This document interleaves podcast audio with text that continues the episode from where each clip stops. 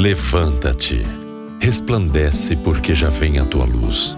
O versículo em destaque parece falar de mim e de você. Parece chamar-nos a nos apresentar ao dizer: Levanta-te, resplandece. Isso me faz pensar que estamos numa outra posição, não em pé, talvez deitados, sentados ou de joelhos, aguardando uma promessa. Mas a chamada é: levanta-te. O porquê disso? Simplesmente porque há glória nascendo. O texto todo descreve uma glória que incorpora tudo o que há de melhor. Mas que glória é essa? Em Romanos 8,18, Paulo declara: Considero que os nossos sofrimentos atuais não podem ser comparados com a glória que em nós será revelada. Esse texto nos mostra algumas coisas a respeito dessa glória.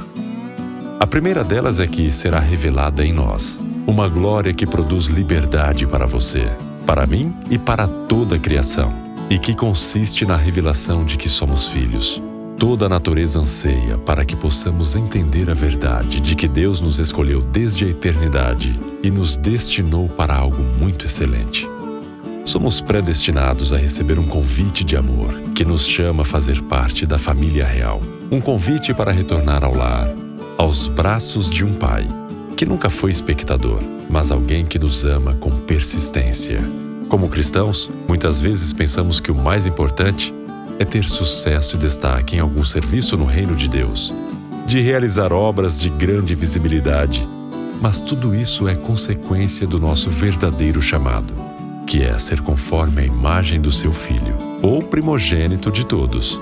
Com isso, podemos entender melhor o que é glória considerando que ela é a soma dos atributos de Deus. Portanto, é preciso parar de buscar a glória errada, aquela que achamos vir do sucesso, de intensa atividade, para estarmos dispostos a abraçar aquela que está em simplesmente em ser filhos. Filhos que carregam traços de um pai justo, fiel e amoroso. Nossa glória está em refletir a imagem de Deus por meio do seu amor.